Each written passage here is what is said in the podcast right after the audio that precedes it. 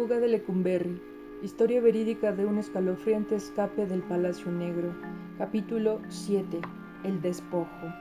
Me mandaron de nuevo la crujía o el 31 de diciembre de 1973. La noche de fin de año había perdido todo significado para mí, igual que tampoco lo había tenido la Navidad, que pasé, por supuesto, inmovilizado en la cama. Fernando Garner Pascual me ordenó que entrara a su celda. Tenía calva y la frente cubierta de sudor. Quiero el dinero, me gritó. Pero te diré. Te hago una concesión, dijo señalándome con el dedo. Solo pagarás mil quinientos dólares por fajinas y celda. Gardner estaba más excitado que de costumbre. No los tengo. Los conseguirás. Ya pagué al coronel Cárdenas mil quinientos dólares por ti y tengo que recuperarlos. Me quedé parado en silencio delante de Cornel Pascual. Sabía que en este momento no podía enviarme a hacer fajinas debido a mis heridas. Pero tan pronto me aliviara lo suficiente, me tendría en su poder. Gardner esperó con impaciencia y luego me envió a compartir una celda con otros tres norteamericanos, advirtiéndome que tendría que pagarle pronto. Por primera vez desde que estaba en Lecumberri se me permitió deambular y hablar con los otros 40 presos norteamericanos de la crujía O. Los norteamericanos que conocí no eran el tipo estereotipado de preso que yo había imaginado, pero tampoco lo era yo. La mayoría de ellos andaba por los veintitantos años y más parecían universitarios que presos. Jugaban al póker y tocaban la guitarra. Arreglaban sus celdas y leían libros y practicaban deportes como el fútbol y el balonmano. Y fumaban marihuana cada vez que podían conseguirla. Algunos tomaban cursos por correspondencia y otros trabajaban en artesanías y fabricaban baratijas. Muchos de ellos parecían dormir mucho. Hablaban a menudo de Estados Unidos y de lo que estarían haciendo ahora en sus ciudades natales, en la escuela o en el trabajo. En cierta extraña forma, este lugar no se diferenciaba demasiado del dormitorio o de la fraternidad de una universidad. Entré en una celda y vi a Roger, el norteamericano que había sido arrestado al mismo tiempo que yo. ¿Qué había hecho él? ¿Qué había hecho él por fin con Gardner?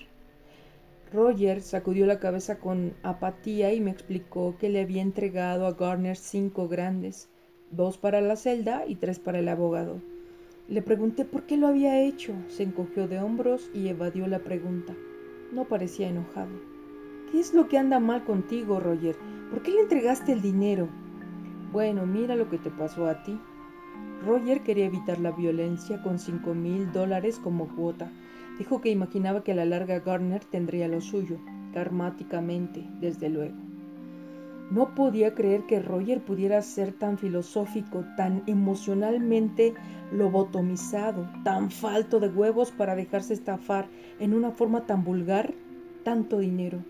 He aquí el perfecto hippie de amor y paz que era la presa perfecta para un chantajista barato como Garner. Ponerlo en una celda con un tipo de esos y no haría lucha posible. Roger no tenía sentido psicológico de defensa propia, necesario para sobrevivir a un ave de rapiña como Garner. Estaba demasiado drogada para poder funcionar al nivel de violencia física que existía en esta prisión, y al menos que sufriera un cambio drástico tendría que pagar mucho. Miré a Roger a los ojos, quería sacudirlo por los hombros y decirle que estaba jodido, necesitaba que viera las cosas como yo, pero entonces lo vi en sus ojos. Roger estaba drogado hasta las pestañas, como probablemente había estado un día sí y otro no durante su estancia aquí, incluyendo el día en que le había entregado a Gardner los cinco grandes. Yo estaba más enojado que Roger por el despojo. Salí de su celda odiando la debilidad y pasividad de Roger y la implacable extorsión de Gardner. Los otros norteamericanos me dijeron que Garner siempre hacía que golpearan a los norteamericanos para sacarles dinero, aunque yo era uno de los primeros en ir al hospital. Les pregunté qué les había hecho Garner a ellos. Los había golpeado, los había hecho trabajar y les había quebrado la voluntad hasta que casi todos habían pagado. ¿Cuánto? Variaba desde 500 hasta 5 mil dólares. Lo que Garner Pascual pudiera sacarles, tomaba lo que podía, no había límite. Los presos norteamericanos me dijeron que Garner, junto con otros 10 mayores de las diferentes crujías, tenían un monopolio absoluto sobre todos los negocios de las crujías y de la prisión. Podían hacer lo que quisieran por dentro. Los mayores hacían esto con el permiso y bajo la dirección del coronel Ediberto Gil Cárdenas, el militar que manejaba la prisión con mano de hierro. Los mayores tenían que comprar primero sus puestos por miles de dólares y luego pagar una renta alta para conservarlos. El coronel Cárdenas, a su vez, tenía que pagar a los de arriba del PRI, Partido Revolucionario Institucional, el partido prevaleciente en México para conservar su puesto y hacerse rico. Manejar Lecumberri se consideraba como una prebenda política con todos los ingresos potenciales por extorsión, tráfico de heroína y el trabajo sin remuneración de cuatro mil esclavos.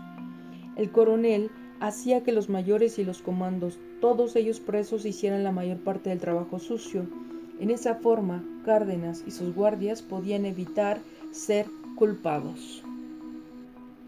Los mayores de Lecumberri no vivían en lo absoluto como prisioneros. Muchos de ellos vivían mejor en Lecumberri de lo que podían hacerlo en la calle. Algunos de ellos evitaban dejar la prisión para continuar en ella y así mantener sus altos ingresos. Tenían celdas de tres y cuatro habitaciones, muchos sirvientes, visitas femeninas a todas horas, buena ropa, televisores y estéreos, libertad de movimiento dentro de la prisión y virtualmente poder sin límites dentro de sus crujías, que eran sus dominios privados, en los cuales reinaba como monarcas absolutos. Los mayores jamás desafiarían o renunciarían o denunciarían al coronel Cárdenas. Como ellos estaban en el negocio, su vida era la garantía. Cárdenas podía mandarlos matar. Lo había hecho antes. La principal diferencia entre los mayores y los guardias era simplemente que los mayores no iban a dormir a su casa, pero ganaban mucho más.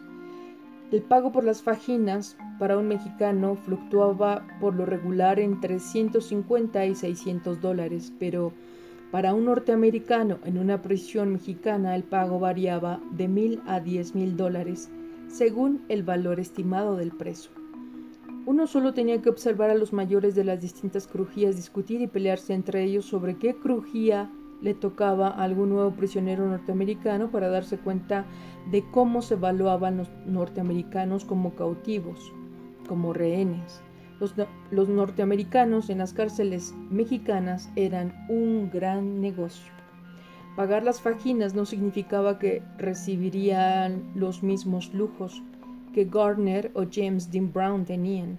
Si me metía en dificultades, me mandarían otra vez a las fajinas y tendré que empezar otra vez, lo que era un eufemismo de la prisión para pagar otra vez. A los norteamericanos esto les sucedía constantemente. Oí a los presos norteamericanos usar un término que jamás había oído antes, rextorsión lo que tiene uno que pagar la segunda vez y las subsecuentes en que se es extorsionado. Usaban ese término sin dejo alguno de ironía, habían aprendido, por pura experiencia, que al igual que el sistema de prisión tenía el derecho de extorsión sobre los presos, también tenía el de reextorsión. El único punto que valía la pena averiguar sobre la reextorsión era la forma de evitarla, pero nadie objetaba su existencia. Por entonces empecé a oír el primero de los rumores. Todos los presos norteamericanos pensaban que pronto podríamos regresar a Estados Unidos. Algunos decían que seríamos deportados, mientras que otros favorecían la teoría de la extradición. Pero cualquiera que fuera el modus operandi, el resultado era siempre el mismo. Pronto estaríamos libres. Los norteamericanos constantemente intercambiaban rumores sobre los cómo y cuándos de nuestra libertad. Nadie pensaba en los con tal que. No conocía a un solo norteamericano que creyera que continuaría preso por largo tiempo. Siempre pensaba que iba a salir por intercambio de presos, libertad condicional, amnistía internacional, deportación, nuevas leyes más indulgentes en México para las drogas, extradición, soborno, presión del Congreso norteamericano, boicot al turismo o violación de derechos. en el caso, cualquier cosa, pero se iría a casa. Mientras tanto, algunos de los norteamericanos me aconsejaron que hiciera un trato con Garner Pascual, tal vez por una cantidad menor, solo para quitármelo de encima. Si no lo hacía, Gardner volvería a echárseme encima en cuanto me recuperara. Hasta entonces nadie había logrado eludir el pago. Comprendía la lógica de sus razones, pero no quería darle a Garner Pascual el gusto de recibir mi dinero, no después de lo que él sin vergüenza me había hecho pasar. Yo estaba seguro de que habría alguna forma de salir de esto. Después de preguntar, sin resultado, a algunos prisioneros norteamericanos, recordé mi carta a la embajada norteamericana. Les dije que pronto recibiríamos ayuda de la embajada. Esto hizo reír a Hank, un alto norteamericano del sur que llevaba 18 meses esperando juicio por 10 gramos de cocaína. Explicó que la embajada norteamericana había hecho los arreglos para que todos los presos norteamericanos fueran trasladados a la crujía o para su protección. Luego, apuntándome con el dedo, Hank dijo, y tú debes haber ido mucho de la lengua con James Dean Brown, ya que él pensaba que tú valías cinco grandes. ¿Qué? ¿Quieres decir que Brown trabaja con Garner Pascual para sacarme el dinero? Sí, pendejo. ¿Acaso piensas que aquí todos son buenos hippies? ¿Sabes por qué Brown saldrá pronto? Porque hizo que la mujer que transportaba toda la cocaína en el aeropuerto aceptara ser culpable, aunque en realidad solo era su burro. Y oye esto, ella cree que se casarán pronto, aunque James Dean niega ahora siquiera la conocía.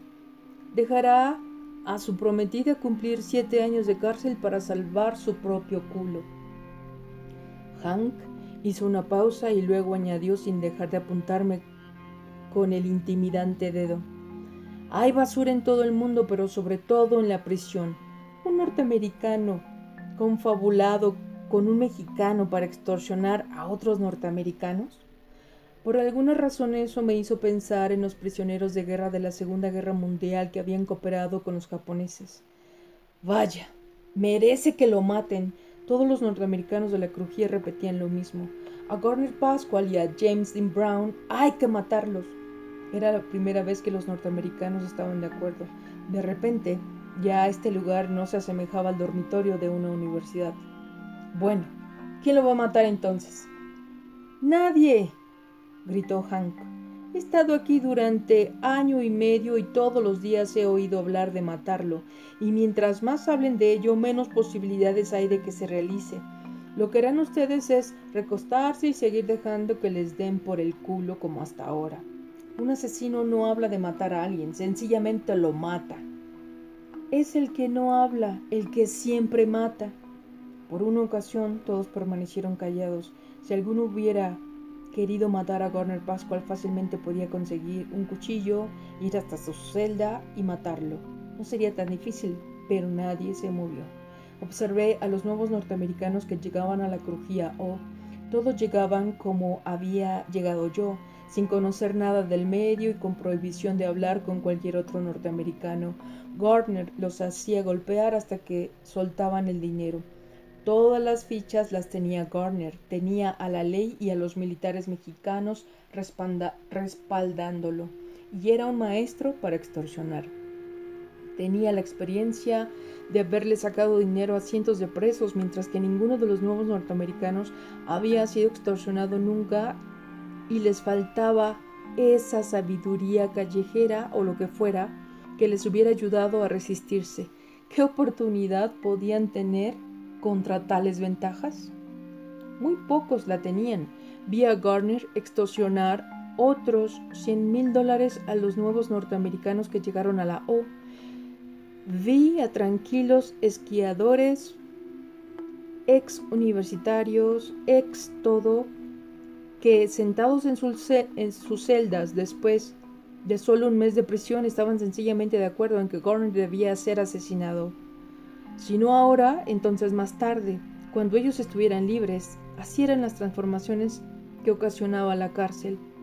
Allí estábamos sentados hablando fríamente de un asesinato en primer grado. Lo que podía parecer una locura afuera, dentro parecía lo más natural. Una tarde Fui zarandeado en mi celda por seis comandos que entraron y me arrebataron las cobijas y mis miserables pertenencias.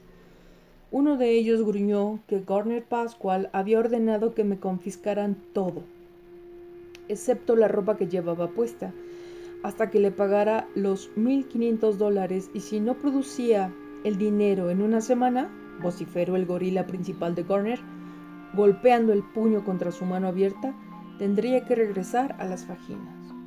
Al hospital otra vez, bramó otro comando, mientras me daba fuerte puñetazo en el hombro.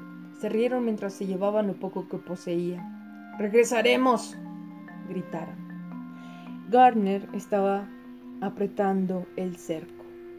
Ahora quería matar a Garner Pascual más que nunca por el odio que le tenía y por defensa propia. Igual que los otros norteamericanos, me quejé, me enfurecí, lancé amenazas y finalmente juré que lo mataría pero aunque Hank no fuera muy popular, sí conocía muy bien el marcador. Ninguno de nosotros mató a Garner, ni trató nunca de hacerlo siquiera. Fuimos extorsionados y vueltos a extorsionar y lo soportamos mejor de lo que pudimos. ¿Qué clase de comentario era este sobre la juventud drogada de Norteamérica?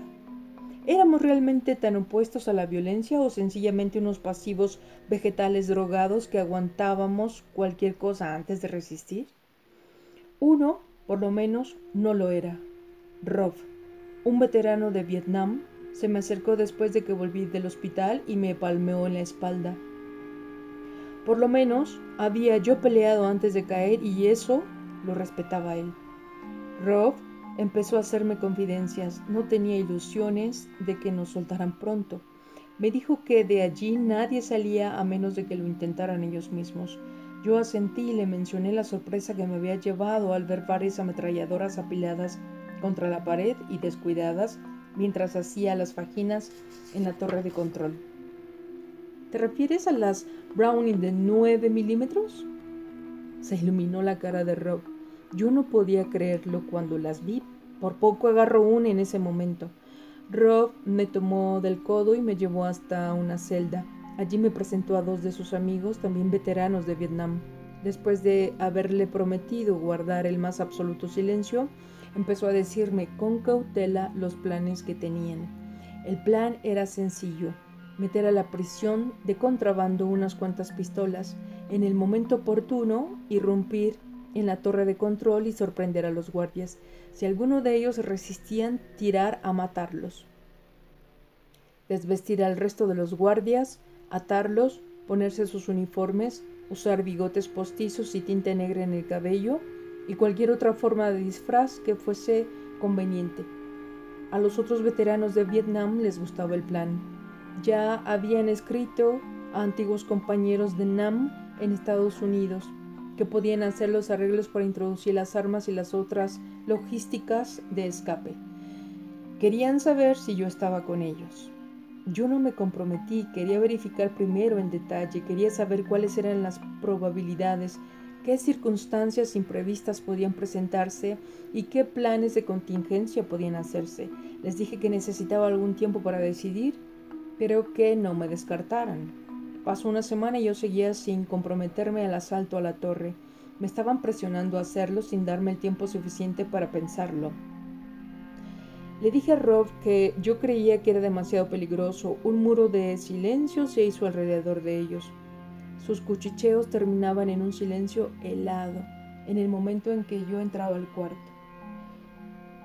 ¿Era un intruso? ¿O estaba uno con ellos? ¿O no lo estaba del todo? Llegó el primero de los visitantes de los veteranos de Vietnam de Estados Unidos. Estaban obteniendo información sobre la prisión. ¿Estarían metiendo armas? ¿Estarían las armas dentro ya? ¿Sucedería de un momento a otro? ¿O sería necesario más tiempo y planes precisos? Era demasiado tarde para unirme a ellos. Lo lamentaría más tarde de una forma u otra. Yo tenía visiones de guardias y prisioneros muertos, de sentencias de 40 años más, de pasar el resto de mi vida en una cárcel mexicana, de morir aquí. ¿Estaba yo dispuesto a usar armas para escapar? No, tiene que haber otra forma de salir, pero ¿y si no la había? No tenía intenciones de quedarme en la cárcel siete o quince años más. Si parecía que tenían una buena oportunidad de, de huir, ¿quería ir yo con ellos? Atosigaba a Rob con más preguntas. Miradas profundas, negras y ofendidas, un silencio de piedra, no vuelvas a hablar del asunto. Las visitas de sus compañeros de Nam cesaron abruptamente. Debían de estar acercándose al momento. Pero el tiempo pasaba y mi pierna y espalda se habían recuperado lo suficientemente como para que Garner me enviara otra vez a las fajinas el día menos pensado. Ello significaba 90 horas de trabajo a la semana, ningún descanso, más peleas y quién sabe qué otras cosas. Así que, en contra de todos los principios que alguna vez pude haber tenido, decidí hacer un trato con Garner Pascual.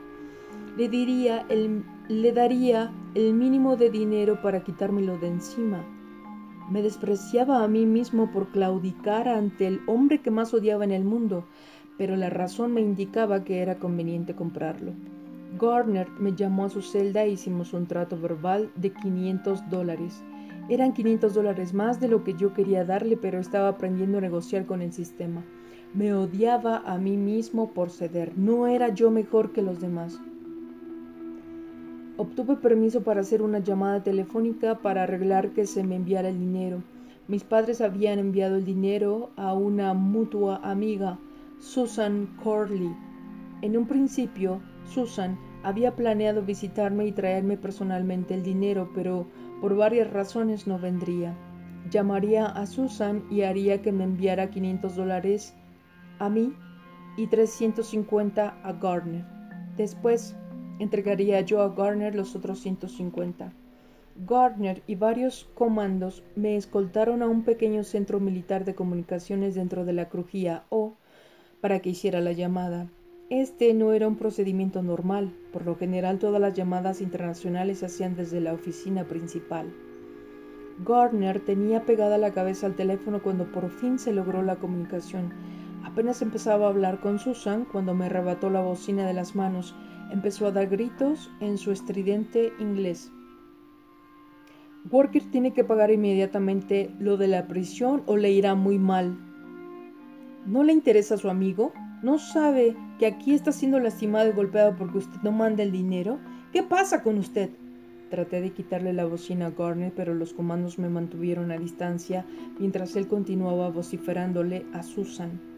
Garnet gritó unas órdenes en la jerga de la cárcel y ellos empezaron a torcerme el brazo tras de la espalda para que Susan oyera mis gritos de dolor.